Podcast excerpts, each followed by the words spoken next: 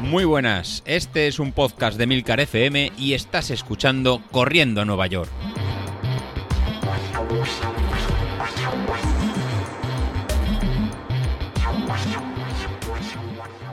Muy buenas a todos, ¿cómo estamos? Pues otro día más, al pie del cañón como tiene que ser.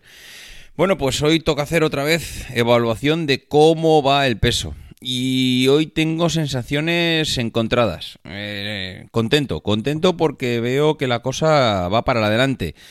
¿Y por qué digo eso? Pues porque nos hemos subido a la báscula y hemos visto que una semana después, pues teníamos, eh, hemos pasado de 84,1 kilos a 82,6. Es decir, si lo traducimos a, a una cifra absoluta, tendremos 1,5 kilos de diferencia. 84,1, 82,6. Es decir, hemos bajado en una semana un kilo y medio.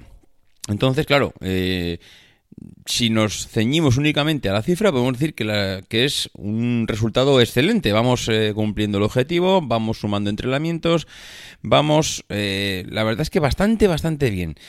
Pero, pero, pero, pero, todo siempre hay un pero. ¿Y cuál es el pero esta vez? Pues el pero esta vez es que mm, mm, yo, según mi planteamiento, la idea era bajar medio kilo a la semana. Medio kilo a la semana mm, suele ser un indicativo de que vas poco a poco haciendo los deberes, haciendo las cosas bien, sin prisa pero sin pausa, eh, sin, sin gran... Es que, ¿sabes lo que pasa? Cuando te metes, eh, no sé, una, una, dieta muy restrictiva, ojo, no es el caso, ¿eh? pero bueno, ya hablaremos de la dieta otra vez.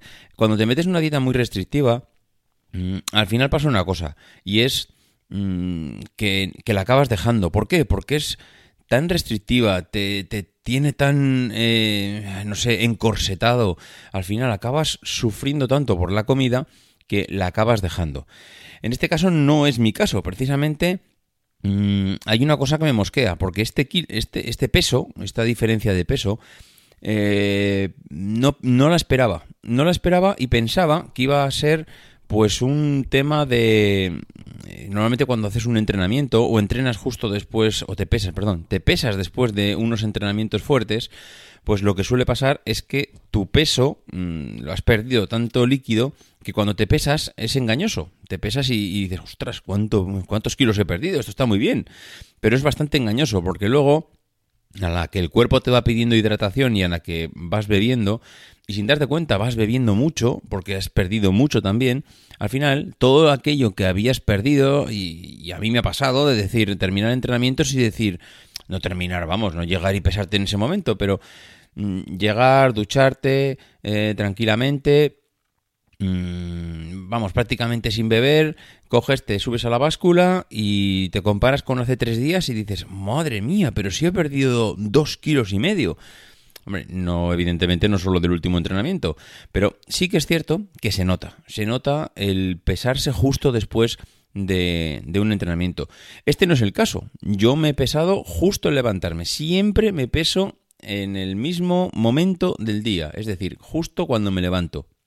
Yo creo que lo importante, más que pesarse eh, con otros criterios, que ya ahí ya no vestido, desnudo. Eh, yo, yo, desde luego mm, me levanto, mm, me quito el pijama y cuando me he aseado me, me, peso. Me peso desnudo y me peso siempre recién levantado y antes de desayunar. Entonces, eh, esta semana, desde luego, ni, ni, la bajada de peso mm, es debida a una pérdida de líquidos, porque ayer cené bien, bebí, no hubo ningún problema. De hecho, el último entrenamiento fue ayer por la mañana. Nada, mm, el peso se debe únicamente, no es una cifra engañosa, a la evolución del entrenamiento.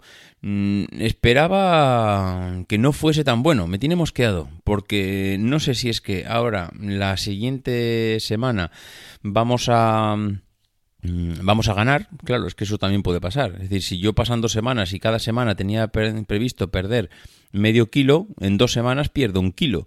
Si ahora de repente he perdido un kilo y medio, hombre, igual la semana que viene me peso y he ganado 500 gramos, con lo cual me llevaría otra vez a la cifra absoluta de perder un kilo en dos semanas, que para mí sería lo correcto. A ver, no voy a renunciar a este kilo y medio, bienvenido sea, y siempre he dicho que los primeros kilos son los más fáciles de quitar, porque son los que te sobran cada vez más, los que el cuerpo desecha o se deja, digamos, quitar fácilmente, porque sabe que tiene reservas eh, pues todavía suficientes como para no sufrir, y entonces los primeros kilos son realmente fáciles.